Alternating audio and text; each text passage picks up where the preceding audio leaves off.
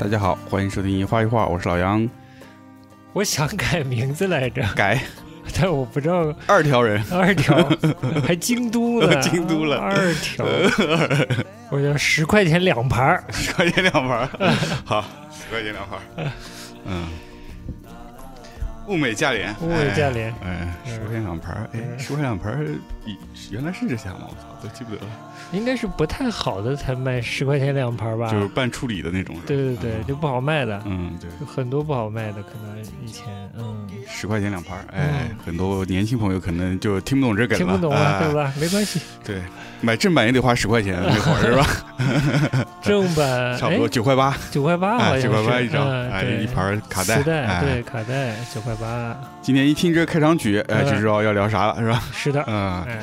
直接明了，哎，今天我们就来聊聊五条人，哎，对，嗯，之前你你你熟他们吗？我是一直知道的，我我是试着听过一点，哦，是吗？但确实是这个语言问题啊，比较吃力，嗯，就放下了。之前可能是也是听某些节目里梅二介绍吧，然后因为 Q 老师是广东人嘛，他会听他，他其实，呃，好像零九年，嗯，呃，五条人在汕头演出的时候。他还给他们卖票呢，真的？还有这段故事？对对对，还拍拍了现场照片呢。哦，当时任科长头发，然后阿茂也头发挺长，是吗？啊，就是典型的那都市边缘文艺青年的感觉，厉害了。这种感觉可能往上倒一倒就是张楚，嗯，别人我不太知道，张楚我大概知道的。他还没去北京的时候，在西安的时候，就是混高校嘛，就是蹭不同学生的宿舍住，找范哲，反正就是这样。呃，有听说这一段呃，对，就在我们学校旁边的学校，科技大学还是什么？嗯，对，就是知道，嗯嗯，然后对他们唱的语言什么的都不太了解，嗯。哎，题外话，那 Q 老师他能听懂了？他听得懂的。那他方言也是属于这种，还是说他不是？是的，就是虽然他们这个五条人说自己的话是福佬话，福佬话，嗯，但都是偏粤东啊，靠近福建。闽南，哎，靠近闽南，所以其实都在一个大闽南语系下面，就是可能有些小的差别，有小差别，嗯，但听还是听得懂的，但跟粤语的差别还是挺大的，嗯，就其实不太在一个语系下面。就建立了一个哎，有个好像挺传奇又有点小边缘的那么一个小乐队，呃，地域性特别强，特别地域，特别特别非非都市之类的，嗯，那种。就当时我在那个梅二那节目里听到他们的时候，觉得这个对我来说留下挺深的印象，嗯，就是他的那个地域的标签，嗯，挺重的，而且挺吸引人的，我觉得，嗯，以及他们用方言去演唱。因为那会儿没有太听过，所以以为他们全部都是歌都是用方言。其实后来看发现，他们也不是普通话，也有普通话，也有用到广东话什么的。就是到了月下就突然他就出来了嘛。反正之前的节目也讲了，就是就挺喜欢五条人的，然后感觉月下是靠五条人拯救的嘛。嗯，就是没有五条人，这上两个礼拜都没有五条人，我都没看。就觉得嗯没意思，快了快了，马上就回来，就捞回来了，又捞回来，被捞了无数次，差不多了，就反正月下也快结束了，捞不捞了就这样了。嗯，倒是因为他红了以后，接受了很多采访嘛，比如什么是不是有南都啊，还有其他什么人物周刊啊。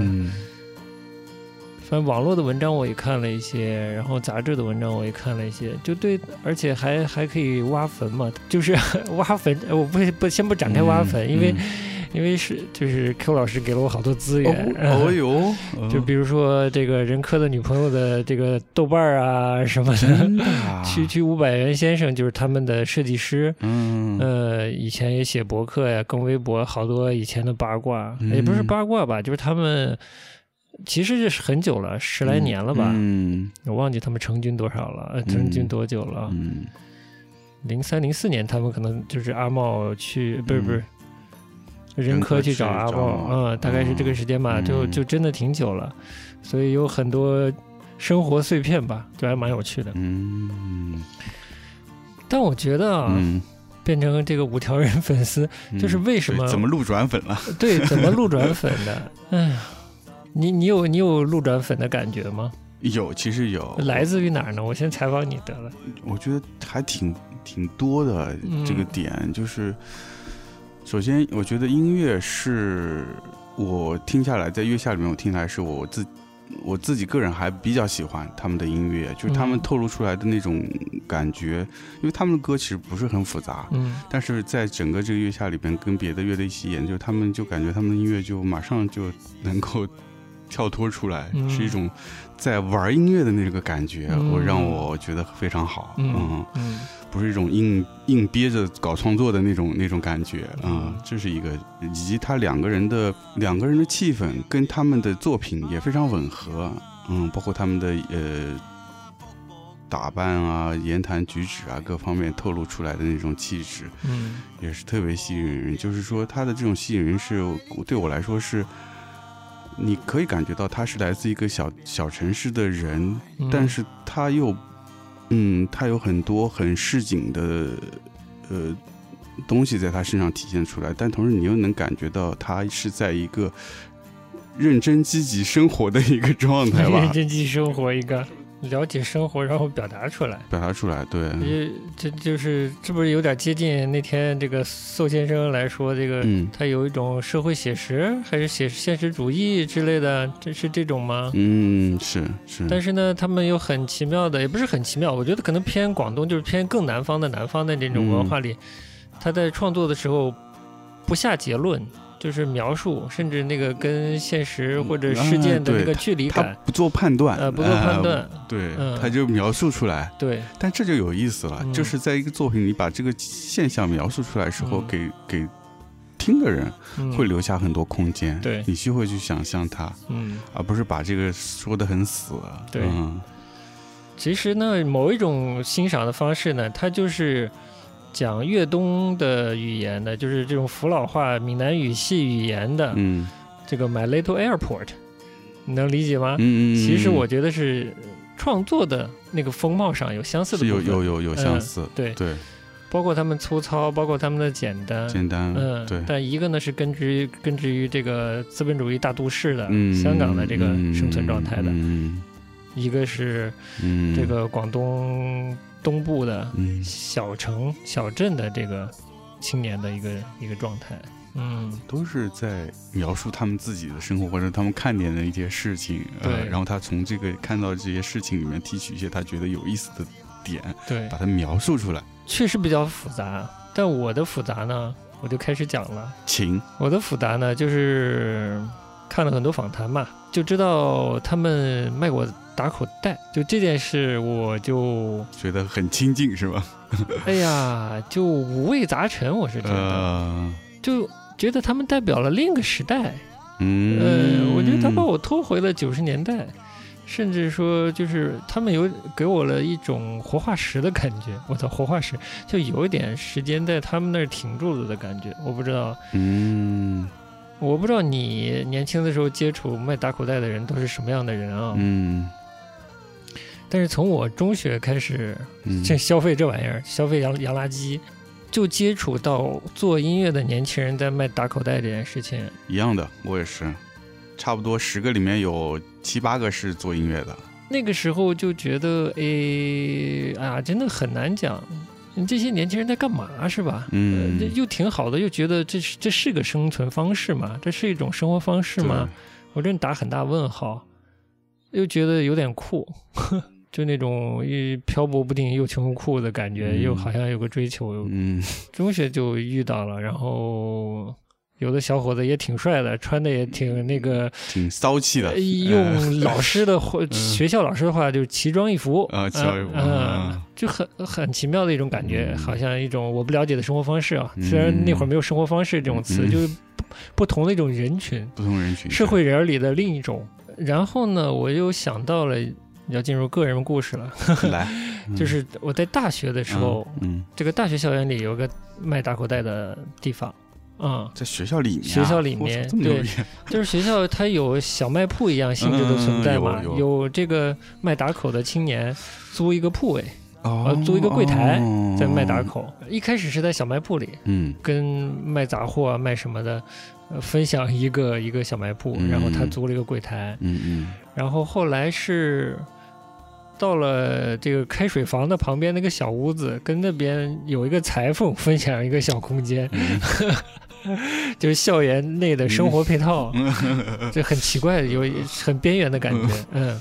就经常去买，然后就跟一个卖打口，就那个卖开卖打口碟的青年就混的有点熟，嗯，混的时候就聊的比较多，就发现啊他在做乐队，嗯也是可能偏小地方，嗯，也是陕西省的小地方，来到学校里，先是在西安做乐队，然后在学校里可能是接了别人的摊儿，我有点记忆不清了，然后开始卖打口碟。嗯，然后闲了就会聊起他们的这种生活方式啊，嗯，就是乐队是一摊事儿，然后生活是一摊事儿啊，卖碟生活也是一摊事儿的，都不知道从何说起。就是这，他们比方说，就钱都不多，又要玩乐队，又想有是，又想有好一点的乐器装备，就是他们有个小不是小撇步啊，就是小的怎么处理这件事的方式，嗯。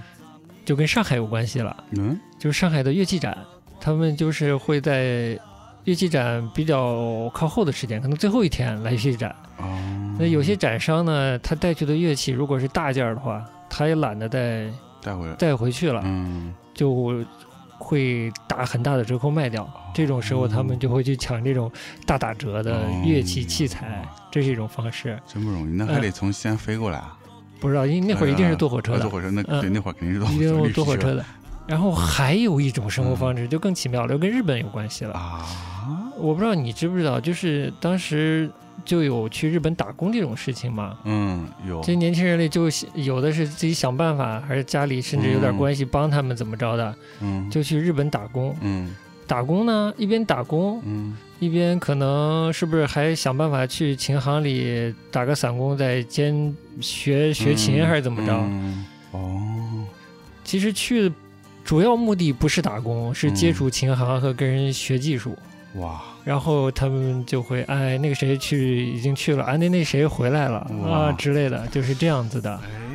哎，这个还真是不一样，我还真没听过这种不了解吧？不了解吧？不了解这种生活方式。嗯，然后就是。这个卖碟的小伙子，他们有一个偏重金属的乐队。我发现那个年头啊，就他妈十来年前都不重，不是乐队。对对对，嗯，不造不是乐队。对，我个人不太来得动，其实。然后对，就是有一个去日本打工，然后待了一两年可能，然后回来的。嗯，对他们是一个乐队。嗯，然后在在学校的一个小空间还演出来着，我还去看了。因为是这个刘洋学过的嘛，就是大家在下头起哄，嗦嗦一个，嗦一个，对 对，就这种，他妈的嗦什么呢？我也不知道，我就嗦了。对，就这种啊。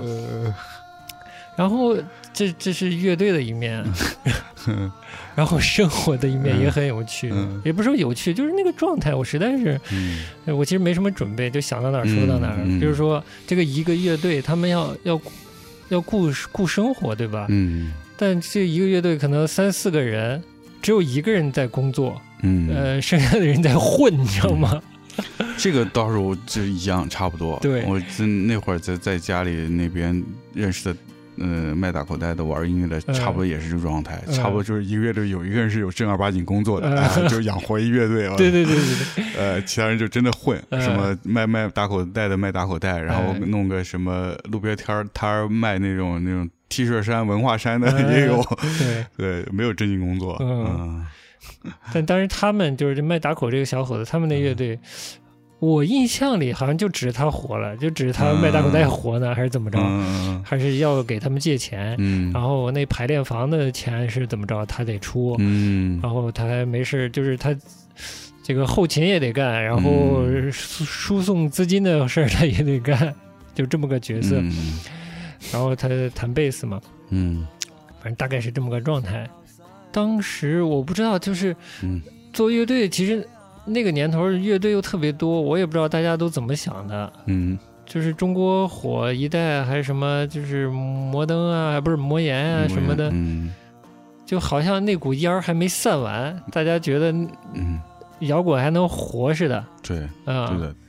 是，就这么一个状态。对，就魔岩那会儿，就给大家一个感觉是，好像做音乐也是会有出路的，会有出路的。嗯，以及那会儿就是打口文化还是比较盛行的年代，就是真的是这些年轻人会听到很多很多好的西方的音乐，嗯，这也会勾引起他们自己动手做音乐的一个一个兴趣，嗯，一个动机，嗯，所以大家就开始都开始自己玩起来，对，嗯，D I D I Y 搞起来，D I Y 搞起来，嗯，对他这大概就是这样的一个青年。然后呢，之前说不是之前聊爵士乐嘛，嗯，啊，就是我呃听爵士乐蛮早了，中学就开始听了。然后到了大学的时候，有一段就是开始挖偏一点的，就非明星的的时候，这个打口的青年也帮助了我，嗯，会告诉我，哎，这个是什么风格的，你去听，有哪些哪些是。典型的哪些风格？听听谁？嗯嗯，去去听啊！好的，介绍给我，我就听。有时候还会说，这来了一张盘，你听一下，考考你这什么风格？啊，我听完，我告诉他，他说啊，可能对了，可能不对，对吧？啊，就有这样的交流，嗯，就蛮有意思的。或者遇到比较好的，他会帮我留一下。嗯嗯，来了比较好的新盘的时候，嗯，平常呢，他就是他的生活呢，就是应该也看书。嗯，平常抱把琴。因为大部分时间还是闲的嘛，作为一个销售人员，除了 除了有新碟来的时候码码整齐啊，要干嘛的？嗯，就是练练琴、扒扒谱、练练歌、写写歌词，就是这样的一个生活。有一次我看他写歌词，就是那种颓废青年的 边缘生活的歌词。但是字写的特别好看，是吧？就是特别大的隶书体的那个 字，嗯，我就崩溃了。我说这人怎么字写的这么好看呢？嗯，字写那么好看，搞摇滚乐去了。对。后来有又有一次就聊天了，就讲到他为什么生活会是这个状态。嗯。或不也不是说生活为什么就这个这个状态，嗯就讲稍微讲起来家庭家里是什么情况。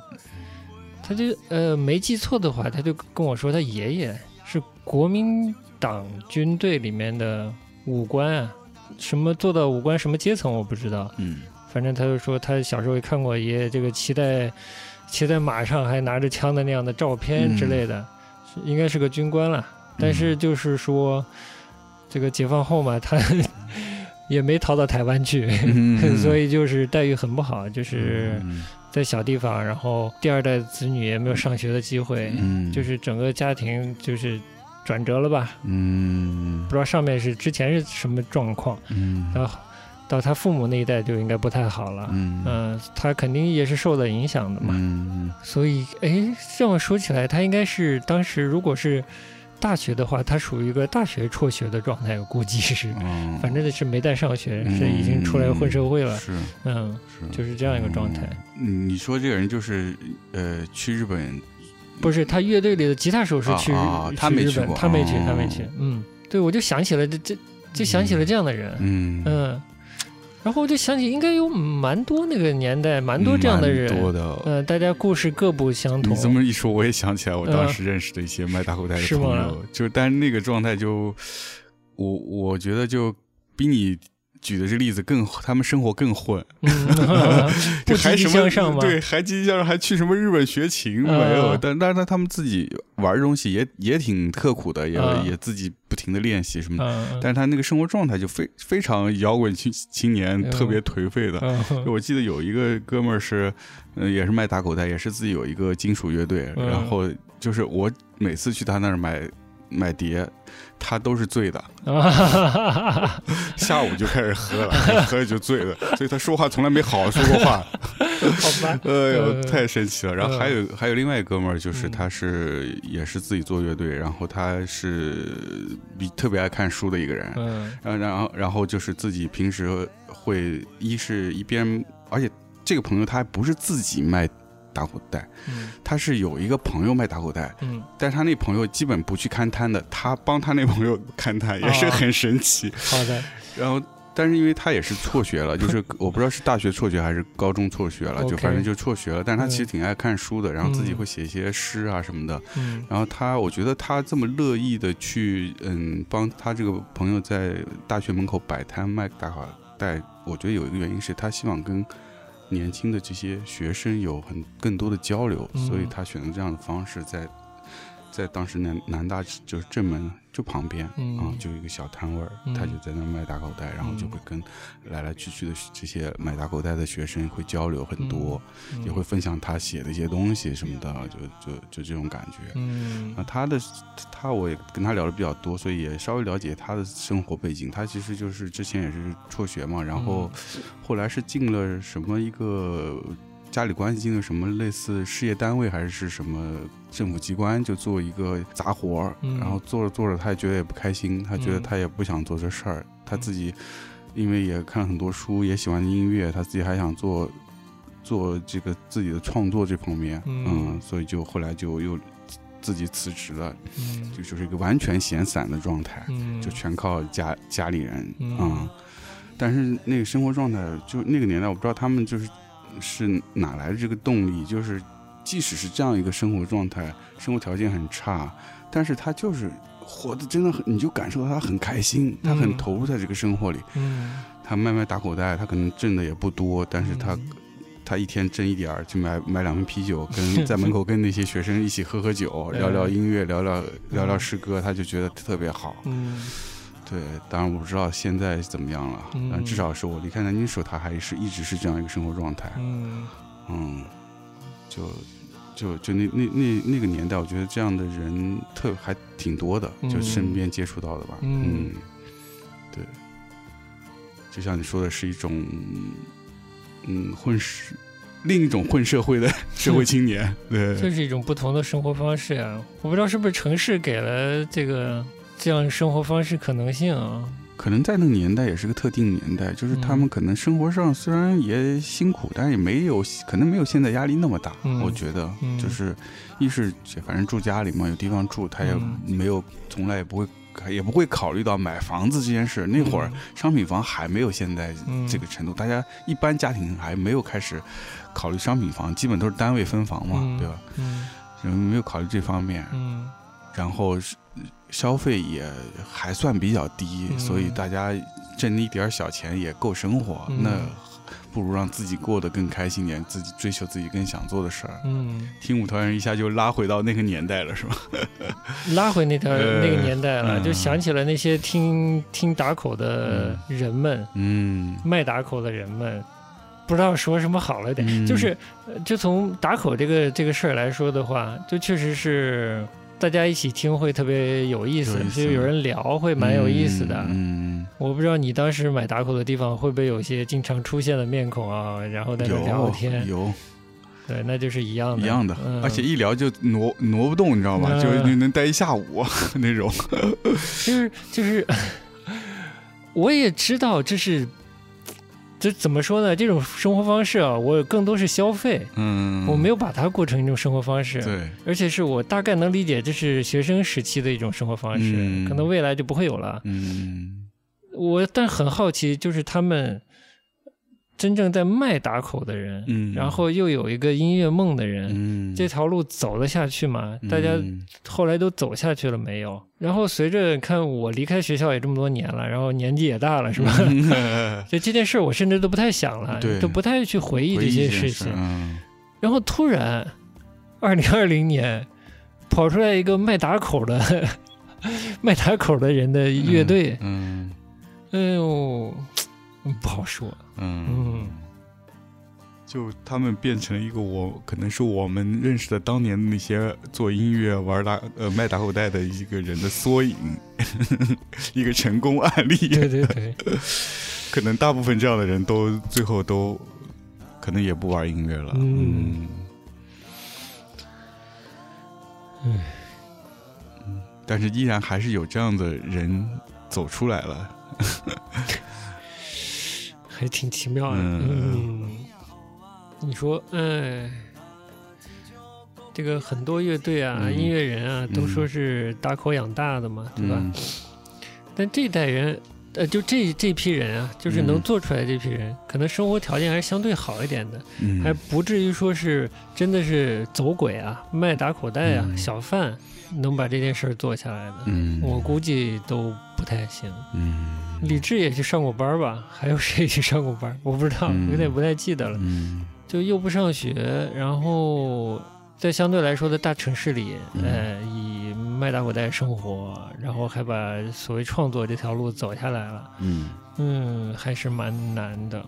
嗯，就蛮蛮稀罕的一件事。嗯，不是说没有这样的人，但是最后能坚持这么久，我觉得真是不容易。不容易，就是首先那会儿你没有一个经济基础在，然后你要坚持这件事儿，但同时那会儿的整个市市场还没形成。嗯，你你即使坚持创作，你你能吃了这苦，但是你做出来东西，你在哪儿发表呢？你在哪儿展现出来呢？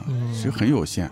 就像你们说，你那会儿在在家那边，学校里可能有些演出机会。其实南京那会儿也是，嗯，又没有 live live house，酒吧也有限，而且那酒吧基本就是弹唱流行歌曲为主，嗯，能给你演原创音乐的地方太少太少了，所以基本上就是就在一些学校的这种晚会上有一些机会能表演一下。嗯，相对还比较开放，可能他你是校外人员，他也可能给可以给你个机会表演一下。所以我印象里那会儿就是在院校里看的比较多，而偶尔会在有一些小酒吧里，在他们散场，基本上前面表演散场之后会有些演出机会。嗯，所所以就真的挺挺难的，因为就是你靠卖打口袋的这个呃营生的话，你的收入真的非常有限。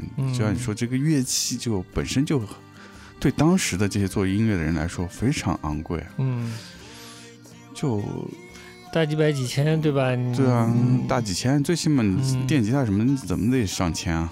你不你低于上千的那种国产货，用我那会儿那个卖琴行琴行老板说，那得用脚弹，我操，得用脚踩，我操，啊，这怎么弹啊？我操，对吧？所以就没法用嘛。包括你还有你还得光有琴也不行，你还得有其他的什么音箱啊、效果器啊，然后你还租个地方要排练，那排练地方你还不得吵不能吵邻居，就各种条件。而且说实话，你那会儿音乐环境是说你是可能能听到一些欧美的一些音乐通过打口袋，但是你的讯息还是不像现在这么发达，没有网络，网络没有现在这么方便。然后乐队。一个城市乐队虽然说，嗯，那会儿算是越来越多，但是还是很有限。你你要玩音乐，你怎么提高自己呢？对吧？所以你像你说你你那边还有些积极向上的乐队 去海外深造，是吧？对对对对。但我我认识的那那些当时的那些乐队很少有出去深造，这个就没听过。嗯。但是当时到后期，北京有了 MITI 以后，有很多人的。想要再提升自己，都想去 MIDI，但是无论你是去 MITI 还是想去国外深造，这得也得有经济基础啊。那那那报个名也很贵的，在当时来说，也对一个乐没有职业的乐手来说，是都是大天价。对对，嗯。而且你投入了这笔钱，学了一些技术之后，你真的能做下音乐吗？这个谁都不知道。嗯嗯。真的还蛮佩服的，就是你说的，嗯，靠做走鬼卖打口袋能够坚持做音乐，真是太难了。嗯，所以我我相信他们心态是很好的。嗯，对啊，就是这是这十年水流东，十年水流西嘛。嗯，他们开始干这个事儿，也就差不多二十年前吧，十年十年的。嗯，差不多。嗯，哎呦天哪！所以这是。这个他们身上带来的这个九十年代打口文化残留的气息，是一个让你看了他们以后对他们产生兴趣的一个一个点，是吧？嗯，是吧？就是就是就实在在他们身上留下了一个烙印。对对对，我我我这个太复杂了，就是那个情绪比较复杂。嗯，就是很多过去的东西和疑问和不知道什么东西，就突然哎，怎么又回来了？嗯。对，那种生活方式，那种文艺青年，嗯，就好像已经离我们生活很远的一个东西，突然又回过来，回到你面前。不是跟我们生活很远，是跟时代已经脱节的感觉，就是好像这个时代已经不这么玩了。嗯，这打口也没有了嘛。嗯，我也不太看到文艺青年这回事了。嗯，就是特别在野的那种文艺青年的感觉。对对。嗯。你像现在月下的，也不是月下的，嗯，可能现在蛮多年轻人啊，玩音乐的已经是这个比较科班出身的背景了，嗯，可能会越来越多玩流行音乐的。我猜的，我也不知道，因为我也不太听。嗯，就很难想象这种这这么这么野的长出来的东西啊，嗯，它它真的又就能存在，就是这一种旧浪漫，我觉得是一种嗯，然后这怎么这？这种旧浪漫又他他还能活着，就特别好，嗯，也不存说好也不对，就是就竟然，嗯，还在，还作为一个个例能存在，还蛮有趣的，嗯，所以在节目的过程中，很多人都喜欢五条人嘛，嗯，我估计大部分应该是年轻人，这个节目的观众应该主要还是年轻人，我就有点好奇。这个小，比如说比我们小十岁的，嗯，甚至小个十来岁的，嗯，年轻人，嗯，他们喜欢他是喜欢他的什么呢？嗯，略微有点好奇，嗯，我估计跟我喜就是对他们喜欢他们或者那种那种，甚至有些情感投射的部分应该不太一样，嗯。嗯，有可能啊，我说不太好，嗯，因为之前不知道有这样的例子，就是比如说到小地方，呃，小地方。长大的孩子到一个稍微大一些的城市去卖打口袋，这样是就刚才说的蛮好奇，这样的人他的生活会走向什哪里去嘛？我觉得一般就结束了，在某个点就结束了这种生活，他可能很难以为继，啊尤其到现在你，他要他们再不出来，就真的不知道咋办了。你卖不管是盗版书还是打口碟，这个生意好像都不太存在了。嗯，感觉我已经被忘记的一个问题，突然出现了一个答案。嗯，问题出现，我再告诉你。问题我我都已经忘记了。嗯，他又回来了。就有点抽象了，就是一种时间的距离感和一种亲切感，很奇怪。就虽然他们比如说唱海风话也好，后来可能这个普通话的歌多一点也好，我又觉得。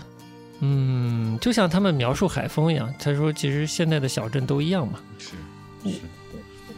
我又觉得除了这个语言和语言带来的曲调的个性之外，它又又挺挺普世的，嗯，或者挺我不知道怎么说好，嗯，只是一般流行音乐它不会去。唱这些事儿，也创作的人也不想这些事儿，嗯，他们生活里可能也没这些事儿，因为他们的生活我很难说，因为音乐人未必都过得好，未必都像某些音乐人是在院校里当老师，然后在玩音乐的哈，嗯，就比如说华东，他们如果面对长时间的没有演出，我未必也是特别好的生活状态，对不啦？嗯，但是即便是这样，他们。他们的生活里不会去关注这么市井的那一面，嗯，就生活环境稍微好一点的人，或者那个背景不太一样的人，他可能关心的是更更抽象的问题。我觉得啊，嗯，对，那他们就就是五条人就不太一样，对，就跟跟这个他们这个背景有关系吧。嗯，对你像华华东这一类的音乐人，他就本来就城市里面的，他关心的是他自己。周边城市的这个问题，或者他自己生活的问题，他肯定是不太会看到这个，呃，像五条人这样对于城乡变化的产生的一些一些问题嘛。嗯，很有趣的一点就是他们在卖打口的时候，特别喜欢听小语种的东西。嗯嗯嗯，我一我觉得可能有两个原因，一是他们自己家乡话在城市里可能就是小语种。嗯，二个呢。小语种的碟，一般在打口里都是那种十块钱两盘的，就是被处理的碟，也不太卖得出去。嗯，他们就是容易留下。嗯，这可能就诡异的形成了他们摄取营养的部分，然后他们会会借鉴的吧？嗯，的一部分。但其实当时打口文化里面其实蛮多。嗯。不管是纯乐手演奏的，还是小语种音乐的，其实都有。其实真是当时还是非常货源还是非常丰富的。对，就是我们去挑的那那真的是很小一部分。对，呃，或者我们认识的，就那真的是很小一部分。对，很多就是各种各样的音乐类型都有。呃，洋垃圾是舶来的文化产品嘛，但是消费它的这个信息源也是舶来的。嗯，就比如说什么 Billboard 排行榜啊，对对对，Rolling Stone 杂志上那些排行榜啊，对吧？它都是也是顺着这这一路来的。什么有名，在西方可能有名的，我们会更愿意去听。对对对，把它作为经典的标本去听。嗯。而那些在这个光环之外的那些东西，我们就不太不太接触了，接触的比较少。但其实偶尔一接触，就是发现，整体水平都不差，都不差。我不知道现在啊，这个话可能武断，但我觉得就是以前我们听打口的这帮人，就是如果还稍微听的面稍微开一点的话，就现在看节目都。就是什么技术都不会在意这个东西的，嗯，早突破技术这个事儿了。就是你都已经上舞台了，面向全国的观众了，你还在聊技术，那真的就不要演了。我觉得，就是你还讨论的是技术的话，一是没什么技术好好说的，嗯，没什么了不得的技术，大家都听过嘛。就是台上的人都是有见识的，应该都不好意思聊技术，我觉得。就下面的还在胡说八道，嗯。嗯，我是这么觉得。啊，先听首歌，嗯，他们第二张专辑叫一呃一些风景，嗯，一些风景好像就是好多平台上都没有，哦，嗯，然后。碟好像卖差不多了，偶尔的有几个在网上出的还卖高价，但其实这个 QQ 应该是有版权的，所以有。就来听一个同名的歌曲啊，一一些风景，一些风景，好的。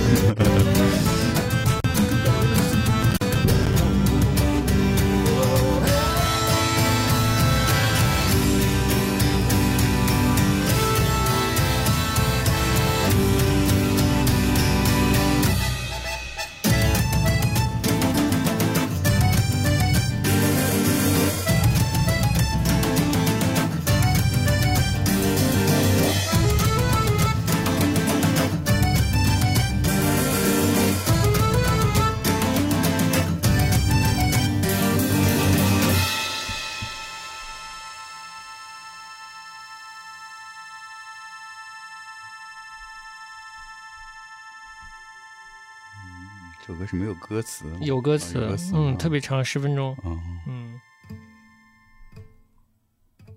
哦，这才开始啊，差不多。前面是个开场了，对，哦。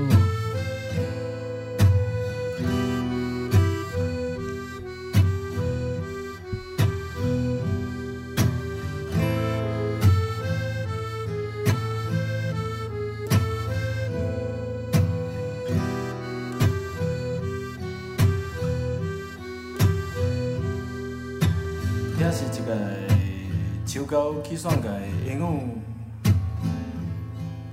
我个路上的多一个老前面啊。不要担心，后面有普通话。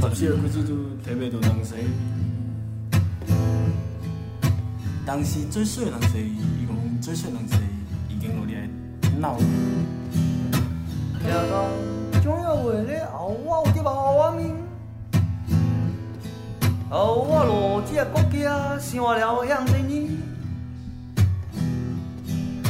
高山哟人说的我太过样子，啊，但是这水人说的我高山没太过。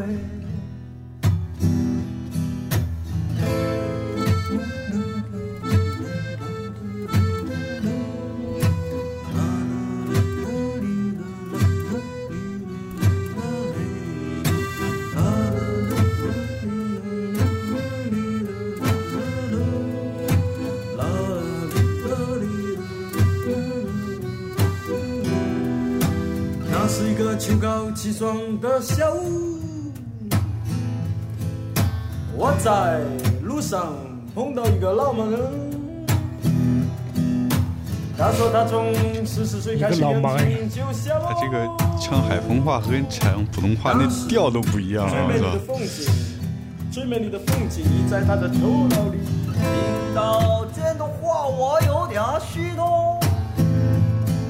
我这么年轻就已经这么啰嗦喽，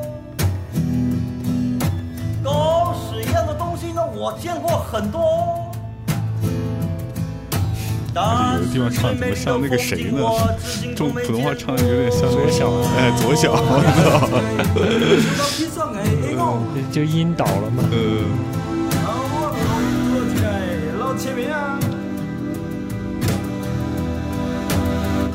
十四的时阵，目睭就特别多难食咯。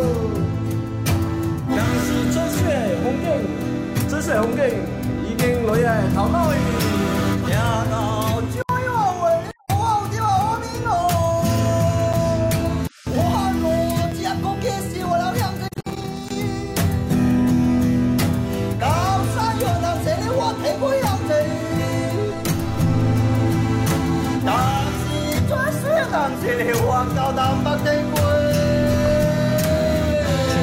的，就是就是讲遇到了一个一个老盲人，嗯，盲人十四岁就目盲了，然后盲人说他自己好看的风景早都看过了，嗯，都在脑海里了什么的，他们突然就觉得自己很啰嗦，嗯。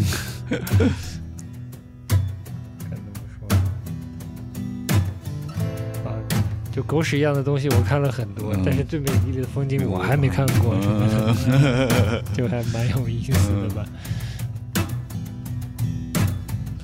就是这么首歌，哎，就是一张呃一些风景的最后一首歌，最后一首歌，嗯，同名的歌。嗯，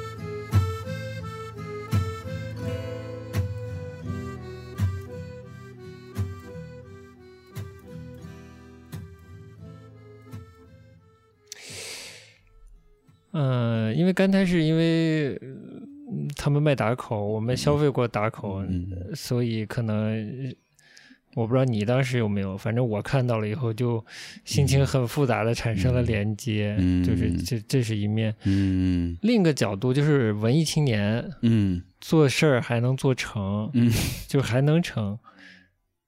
我也情绪有点复杂。嗯，怎么说？怎么说这个复杂？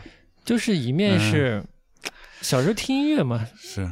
就觉得又喜欢，但是又不会，也没也没机会学。嗯，然后看到这样的人，嗯，那身边有这样的人嘛，就是卖打口，然后又想做乐队，又再做乐队，然后是不是能？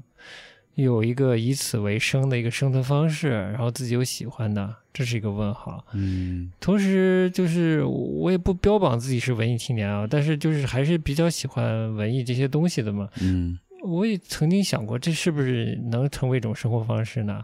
但没有机会实践嘛。啊，到这把年纪开始实践了。嗯，不挺好吗？作死，作。但我不觉得我们特别文艺啊，现在做的事情，我觉得他们是文艺青年的点，就是他们还是在看书的嘛，还是在大量的把自己的生活的时间，除了工作之外，应该还是在消化吸收 文艺作品吧，就是做过一种文艺的生活嘛，而且以文艺来生活嘛，是不是？你还是得创作嘛，对，嗯，就是这个还，嗯，也是一个在。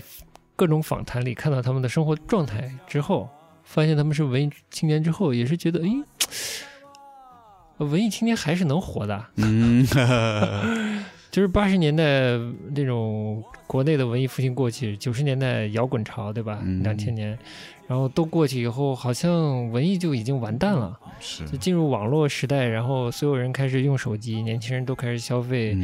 呃，年轻人的文化啊，嗯，很洋气的文化之后，很洋气，很快餐，很快餐的这种文化之后，好像文艺生活已经过去了，文艺这件事好像过去了，属于城市中的一小批人，对，自己自己开心一下。我觉得甚至是连文艺这个标签都过去了。对，曾经有一阵子还是作为文艺青年作为一个标签，它甚至可能被商业用来作为一些宣传的手段。连现在连这个，我觉得都已经 过去了。对，现在商业都不稀罕用“文艺”这个词来标榜自己了。现在你看哪儿经常听能听到“文艺青年”这四个字，已经基本听不到“文艺”两个字都听不到了。对的，嗯，文艺不文艺已经不重要了，文创都已经淡去了，是不是？对对对对，嗯，不需要了，现在不需要“文”“文”这个字就不需要了，文都不需要了。看什么书呢？真是浪费时间。对，现在只要红。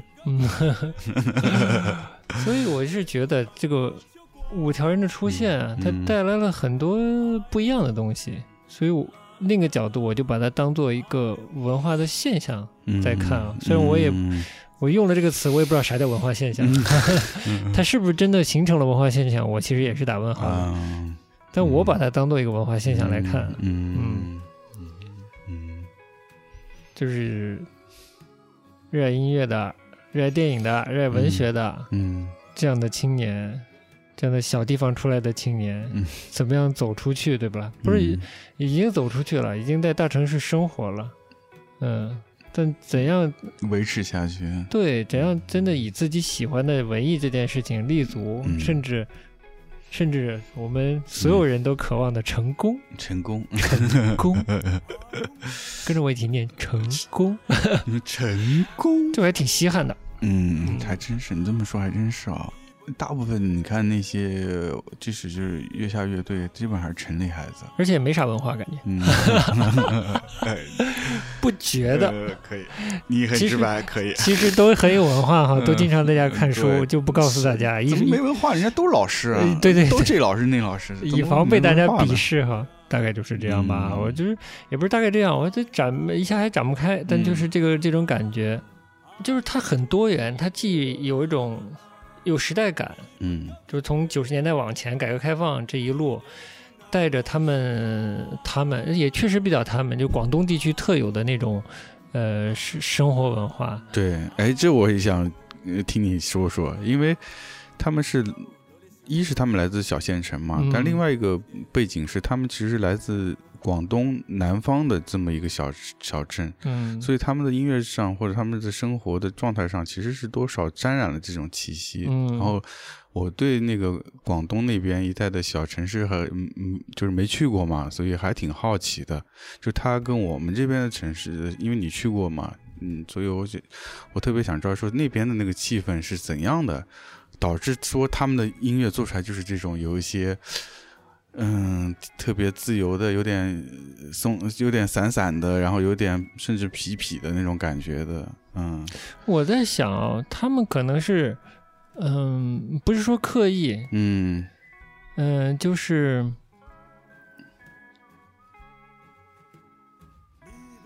这是他们两个人找出来的一条路，嗯嗯。嗯，不代表南方的城市的都是都是这种这种性格呈现出来是这样的样貌，其实不是的，我觉得不是的，嗯，但是南方，特别是广东，嗯，甚至福建的小城镇，跟内陆地区的小城镇或者乡村是很不同的，这点是我觉得应该没有什么大疑问。那不同点在哪里？一个是他们开所谓出海早。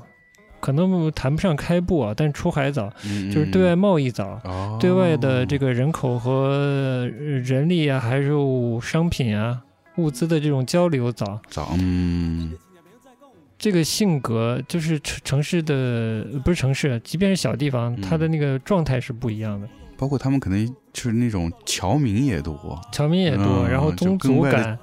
以及说这个，不管是广东还是潮汕地区啊，甚至他们汕头、汕尾，包括他们海陆丰，嗯，就广东地区重商，嗯，这些都有关系。所以你就可能在内陆城市，你很少会听到说，嗯，谁家在小地方，嗯，为了逃债，为了躲债，这家里人生意失败，嗯，逃到另一个城市，嗯，逃到县城去，为了躲债，嗯，你估计很难听到，嗯。但是在广东这样的地方，这是就是很常见的家庭境遇，是吧？生意失败，或者生意成功，或者后来又失败之类的。从商是比较多一些。对，嗯嗯，这个氛围就是这样的。我因为我爷爷奶奶也住一个小小镇嘛，然后当时内陆了，嗯，就是。也听过类似个故事，但就不是这种从从商做生意失败，就是呃赌博赌的欠人钱，然后逃债。赌博倒也很广东啊，其实其实也蛮广东的，其实比较也对，就是也有吧，比内陆城市也有，但是还是相对少，我觉得可能也就听过一次两次这样的事儿。嗯，赌博我估计是非常厉害，对。就赌和生意两件事情，嗯，就对，就是做生意挣的钱就去赌，然后对对对，然后赌光输光要，欠钱要躲债。嗯，旁边还有个澳门的，呃，对哦。然后，然后你说他多么的南方啊，尤其是偏潮汕这样的地方，你说他多么南方，我倒觉得他又有一些内陆的东西，嗯，就是。在古代啊，在古代，古代多古 啊，就是唐宋啊那那样的时时期，对吧？这蛮古的。嗯，那个地方是是比较南蛮的地方吧？嗯，就是一个比较有名的例子，就是韩愈，嗯，被贬就贬到潮州那样的地方去了。嗯，然后呢，其实我是觉得，可能不断的有中原地区、内陆地区的这种文官士人，嗯。得罪了 皇上之类的，被贬到那里，然后就不断的会把中原的文化带过去，其实是这样的。所以你看它内陆可能反而保留的少了。你看，就是南方的小城镇，它里面有，尤其是潮汕地区，有所谓拜老爷啊、祭祖啊、祠堂啊什么。我觉得就是从北到南，就越往南越这种习俗越越盛，越盛。嗯。就传过去之后，他们保留住了。然后对我来说，我没有做过民俗或这方历史的研究啊，就是基于我在西安的一些生活经验，然后我再看，不管是潮汕、海陆丰这些地方的一些比较传统的、有古代气息的这种祭祖啊，或者是朝拜啊，这些仪式上那些装装束、服装，呃，用的器乐。包括一些条幅贡品，就整个这一套的这制式里面，嗯，我觉得看起来都还蛮有北方气息的，嗯，有内陆古代文化气息的，嗯，就没有那么远，不觉得远，反而在传统这一面，就是从封建王朝遗留下来的这种传统文化，嗯，反而不觉得远。我甚至就是上海的上海音乐学院有个什么，呃，仪式音乐研究还是什么的这个小组，嗯，就去过海丰还是陆丰啊，去。拍摄他们那边尹老爷的这个，整个的流程中是有音乐的部分。嗯，当时那个视频里还有还有阿茂出现，阿茂也在家 被拍下来了。然后这个五条人的微博上有转发，应该是要不就五条人的那个什么铁铺粉丝，他们粉丝群在的微博号转发，反正我看到了，然后我就把它看了一遍。嗯，虽然里面大部分是在祭祖啊，这个。仪式流程里面讲的是当地福佬话，但是我听到了一部分，一小段，我听到的，我可没有再去确认，但我听到是北方方言。哦，嗯，就在这个仪式里面，他会有有主持的那个人，就是穿的都是传统，我不知道有一点点道服感觉的那个那个服装，然后他念的那种古味的文本，然 后跟祭祭拜和祈福有关的吧，嗯。然后有一段是不是当地方言？嗯，但我可能要再确认一下。嗯，但我也有点诧异。但再一想，我觉得也是讲得通。嗯嗯嗯，所以其实他们很多这这些南方的这个习俗文化也是北方传过去的，只是我们反而在北方看不到了，在中原看不到了。对的。然后他也有一些在地化的部分。嗯，对对。哎呀，然后这个我们是讲文化还是讲广东呢？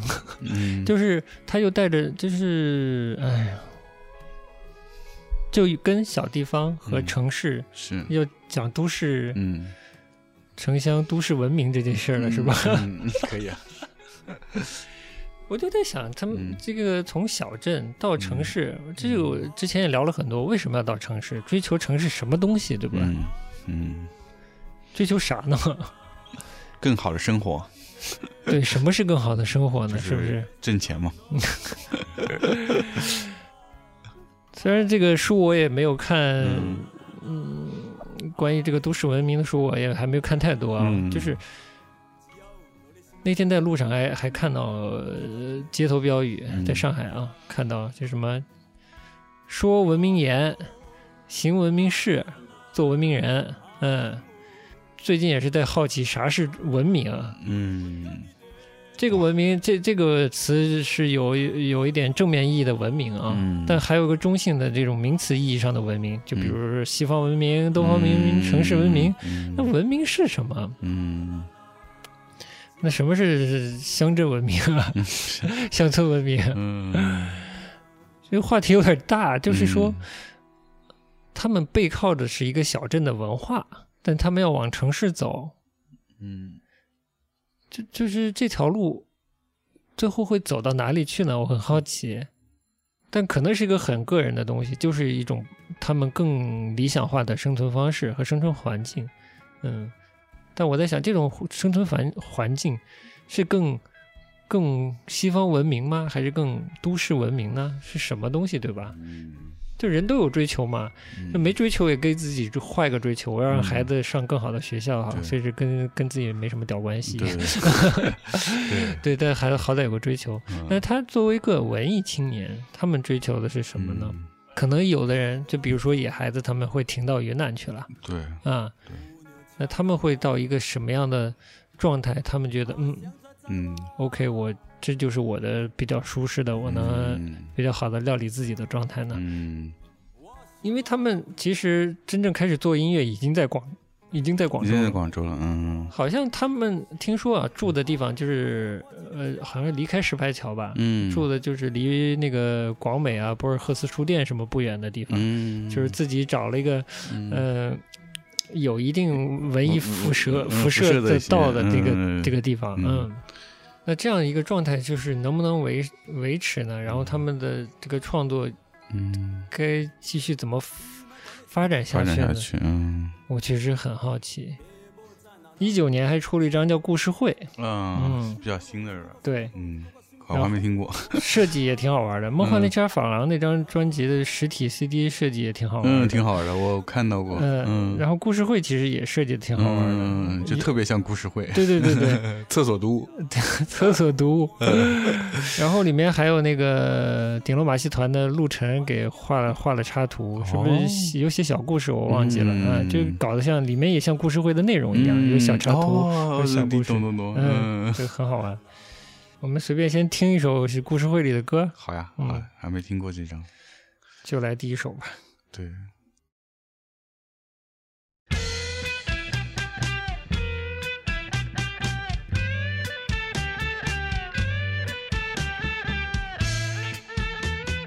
他说他们真的是蛮文艺青年的，那那那那人科还画画呢，他好像是学画出身的，还是。是吗？嗯，好像是也是类似什么工艺美校这种 学过的。他不是说他在工厂里画贝壳吗？对，就他之前在画过贝壳之前是学工艺美术的，所以才会去画贝壳嘛，就属于工艺美术了嘛。啊，好的呢。所以他才自己业余还画画画嗯。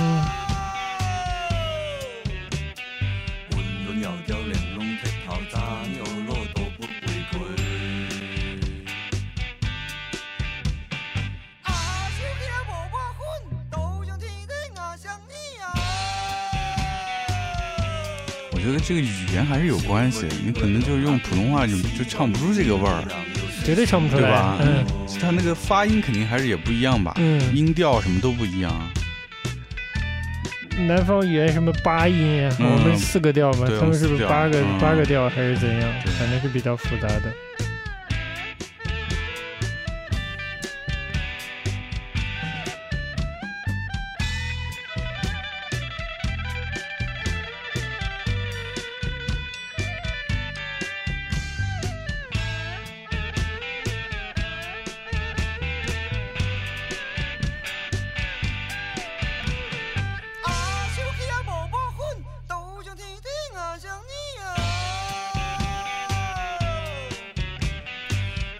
二胡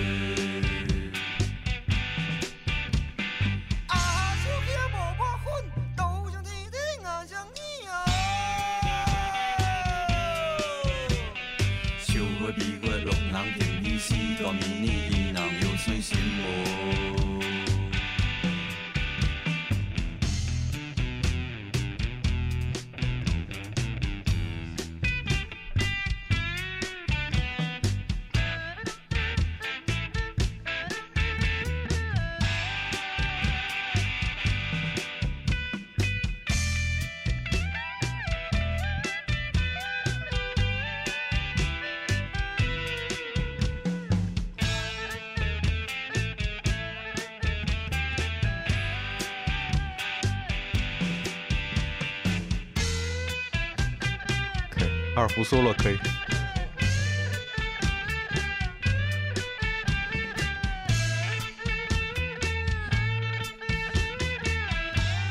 这首歌叫《仙女》，仙女，对，就夸一个叫 阿秀琪的姑娘，没抹粉都跟天仙一样漂亮，比天仙还漂亮。四大美人算什么？他说的其实他说的是，土的掉渣也不俗不可耐嘛。嗯，就是把特别市井的事情呢，又写的不俗气，我觉得是。嗯，你你也听了他在台湾参加那个马世芳的节目，讲到关于澎湃啊，澎湃，对对对。呃，陈炯明还是谁？陈炯明，陈炯明，就这样的历史人物，他们的处理方式。我觉得都是很高级的，很高级，对，所以我听的那个节目，我觉得，因为我之前这两首我没听过嘛，然后听的节目，他那个马世芳节目里放，然后再听他说这个来龙去脉，我觉得我可以啊，是看书的人哈，对啊，就是他能处理不同层次的问题，对，就是很有文化，你知道吗？而且他 他会抓那个点，对，他又而且他不又不挑明，嗯，就做了一个引子让你。听的人自己去想，嗯，这也挺厉害的。有时间，有地域，嗯，然后把一些所谓政治的、历史的东西放在后面，意识形态、个人、个人命运，嗯嗯，很很很好呀。对。而且就是相互都有关联。其实他那个我听节目聊了之后，我在想，他其实那是这个一些风景那张专专辑本身就是有概念的。嗯，比如他引用的澎湃也好，陈炯明也好，都是跟革命呃，就是这个农民革命、农民革命相关的嘛。然后其实他的封面用的是一个那个海丰那个戏台，是当时我后来看了，是当时有一一年有一个叫乌坎事件。这个是要被剪掉的哦，没事，你接着讲。我就说，就是说，因为那也是一个发生在农村的一个，不能说农民起义吧，它是一个嗯农村的一个民间的事件。然后跟那个后面呃，跟跟其他这些歌里面出现的历史的这些农民革命家又有呼应。哇，你好厉害，你点点出这个点。对，所以我觉得他这张专辑本身用这个一些风景，包括刚才听那首歌，一个盲人，这个盲人可能也是生活在这个小城市里边，可能曾经有过一些什么经历的人，导致他失明，所以他看到过。最后的最好，对对对，所以就我觉得他肯定是还是有一些概念在里面，所以很好厉害，就觉得其实是很厉害的啊，终于聊开了，是这个意思。所以他在一个很随意、很轻松，好像不经意间就把这些问题给带出来了，嗯，而且他也没有说要解决这个问题，而是就是抛出了这个问题，他想到了，然后让听的人一起去想，嗯，但这就。根本不是所谓主流的流行音乐，就现在的主流 流行音乐会会会用的手法，用的手法，会弹的话，甚至是有些风险的。比如说，他们歌词上月下都会改，嗯，然后他们的网络直播，就网络演唱会，嗯，我看了，里面也有歌词，有的会被隐去，比如“红色政权”呀、“楼价”呀这样的关键词都会被隐去。啊，知识分子嘛，嗯。其实有，嗯，有的哦，嗯嗯，就是处理的知识分子或者关心到的打架嘛，他是知识分子，对对对，他关心到的话题是是这样的，这边可能也会被剪掉。我就想说什么呢？就是你说呀，准备之前不是准备那个上半年度的歌曲的节目嘛，我就在听。呃，两个小朋友的一个组合，就没有什么技术含量，也是比较偏民谣的，就谈小朋友自己的，就唱小朋友自己的生活的，关注了一些现实的一些一些玩吃喝玩乐这些东西。制作人是这个小朋友组合的父亲，这个然后这个父亲就有来头了，说他是。本身他是一个学建筑出身的一个一个人，但是他其实其实后来就没搞建筑，嗯，上大学期间就参加这个社会活动，就变成了一个社会活动家。在哪里活动？在就是在日本，然后就会他会就是也不能说活动嘛，我觉得就他就是很正常的表达了一个公民对自己国家的一个责任感以及关心的问题。好的，嗯。比如说，他会去关注这个街边的这个流浪者，嗯，他受到那个都筑响一的启发，就他也自己出资做了一本书，就是叫《陵园 House》，就是全部是那些路边的住家的。那个都筑响一不是拍东京的那种小屋子嘛，嗯。嗯，他就去做一些流浪汉的那个自己用纸箱搭出来的家，嗯。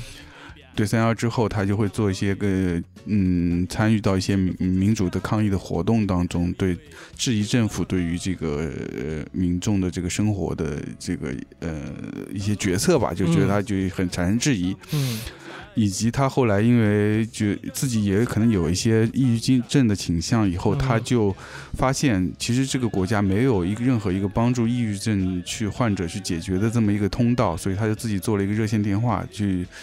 嗯，为这些可能有自杀倾向，但是又在犹豫当中的人，一个嗯，去缓解他们的一个一个渠道吧。嗯，就他做了很多很多这样的类似的工作。嗯，然后而且很有意思的是，他自己也做文艺创作，他自己写书，然后也拿到一些文学的一些奖吧，甚至是那个三岛由纪夫奖，他也提名了。嗯，然后他也做唱片，自己也也出唱片。嗯，然后也自己去。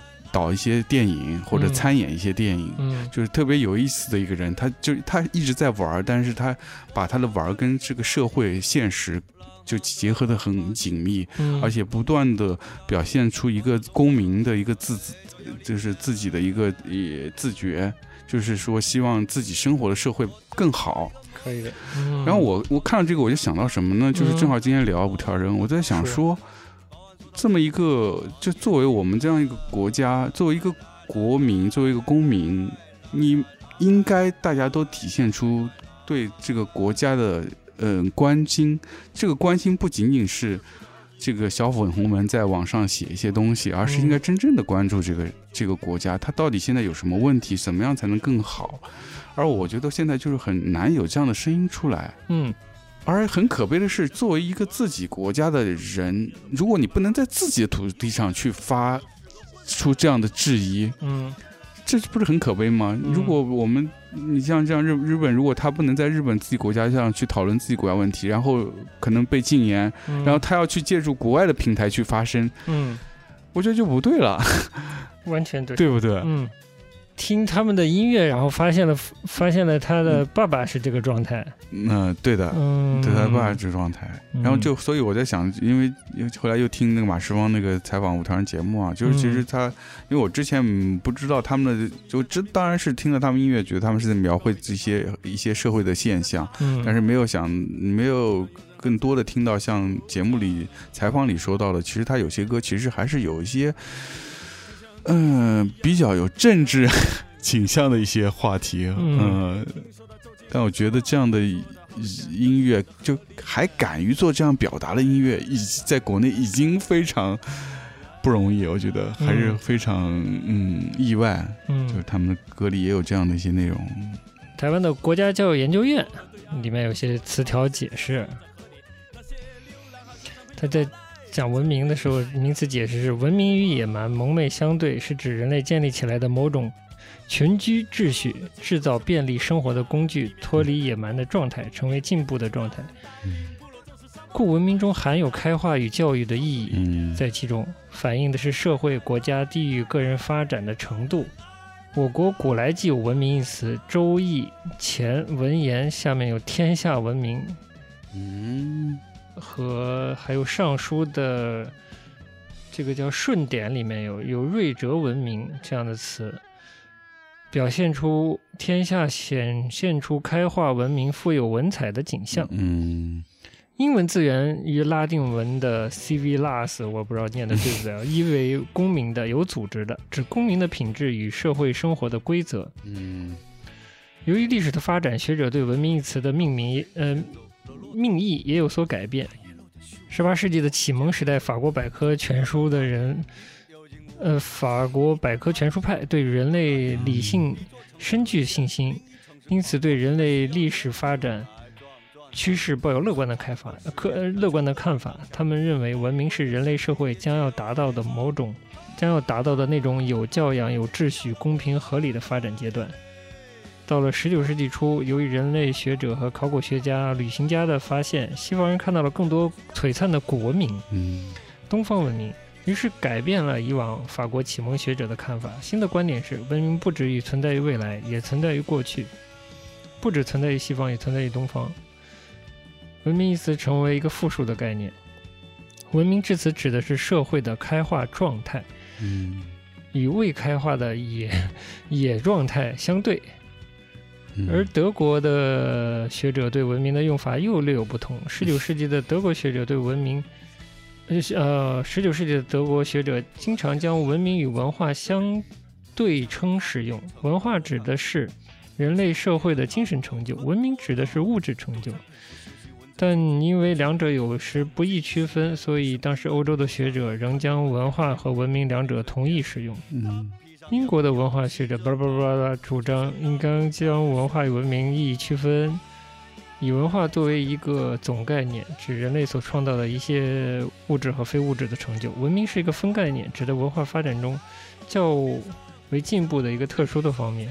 嗯，因此而言，任何时代、地区、人民、呃人群都有其文化，但不一定有文明。各地人群的文明程度存在的差异。哎，其实我想说什么呢？嗯，就“文明”这个词不是跟公民有关嘛？嗯，我们就追溯源啊。嗯，公民这个概念其实是一个政治概念嘛。嗯，所以我其实想说的是，文明其实跟政治是有很大关系的。就在你在讨论一个城市的文明程度的时候，你不了解它的政治构成、它的运作方式、它的基底，就是不同的角色扮扮演的，呃，不同的角色在做什么事情。怎样互相对待的话，那你怎么谈论文明啊？我觉得好像有点谈不上，只是有礼貌，可能还跟文明不太一样吧。是不是？对，幼苗只是文明里面的一个小部分，小部分吧，可能是。嗯，就是文艺是在我们的生存状态上长出来的嘛。但以某种意义上，我觉得从改革开放之后到现在，我们的文明变化不大。嗯，某个层面文明变化不大，物质物质文明可能变化比较大的。那如果说我们这个文明要进步，对吧？要有文化，是不是其实也要在这方面有所表现呢？其实跟你刚才说的差不多。对，就必须。嗯，就是所有人都要对自己生活的这个文明有尤其态度，尤其取舍之类的，对吧？对，话说我这两天正好。上网找音乐，也顺顺带看了一眼这个南京市民李先生的一些早期的演出。OK，我觉得李先生也是还是有一些这方面表达的。但他他的那个方式啊，就比较激进，比较北方，呃，所以被咔嚓的可能性是比较大的。对对对对对对，是。就首先我觉得特别好，就怎么结这个事儿。一，他不是一个所谓的小镇乐队，然后一个纯写实主义的小镇乐队，其实它是有个相对大的一个。文化视野的，嗯，甚至文明视野的，甚至说啊，对，呃，一是重新把文艺这这个字有可能会带回来一点点，然后树立一个树立一个文艺青年的，不能说标杆啊，就是某种意义上有一种孤立的感觉，嗯，一个单独的一个例子啊，但它至少是成为一个例子在这里放在这里，我觉得还是蛮好的，让大家看到一个有精神世界，就是现在好像。对，我觉得以前这个豆瓣老被批评装逼文艺，但我觉得现在豆瓣也越来越不装逼不文艺了，也没什么精神世界了。嗯，但我觉得很好，就是他们作为一个。看书的有精神世界的关心不同层面问题的这样一个创作者，我们不去谈技术音乐性这些东西，是吧？是是。那他们的存在，他们的作品表现出来的样貌，对我觉得音乐是多样性的，其实我们之前。这个听音乐节目是在讲技术，但是在他们这儿就不是技术的问题了。对对对，技术已经不是问题了。技术不是问题，对，而且不代表技术高就是好。对，这个我们之前可能稍微谈谈过。这个不是就是有技术，你降维了你就了不起，没用的。对，这个例子太多了。嗯，不多说，反正就是大家稍微听过一点西方的演奏的音乐，应该明白。嗯，更不用说古典。音乐世界里那么多技术好的人呢，是吧？是，呃，不要谈这个，就还是要看表达。对，看表达，看你到底有没有话说，你的话说成什么样子，对不对？对，这是流行音乐该做的事情。当然不是说就是音乐不要做好，品质当然制作也是重要的，那表达更重要。好的，结尾就不多说了，就用他们自己的专辑里面的一句话作为结尾，就是怎么来说来着？呃，立足世界，放眼海风，是吧？就用更更大的视角来看待他们，看待他们做的音乐吧。特别好，今天就到这儿，就到这儿，那我们下次节目再见，好，拜拜，拜拜。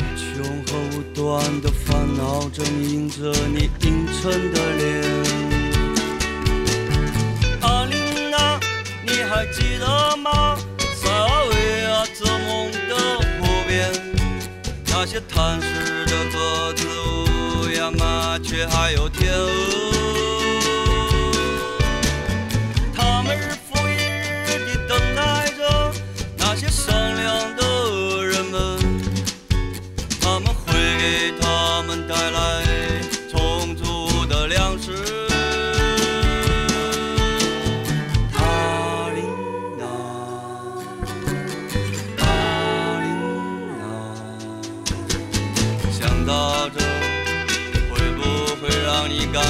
到快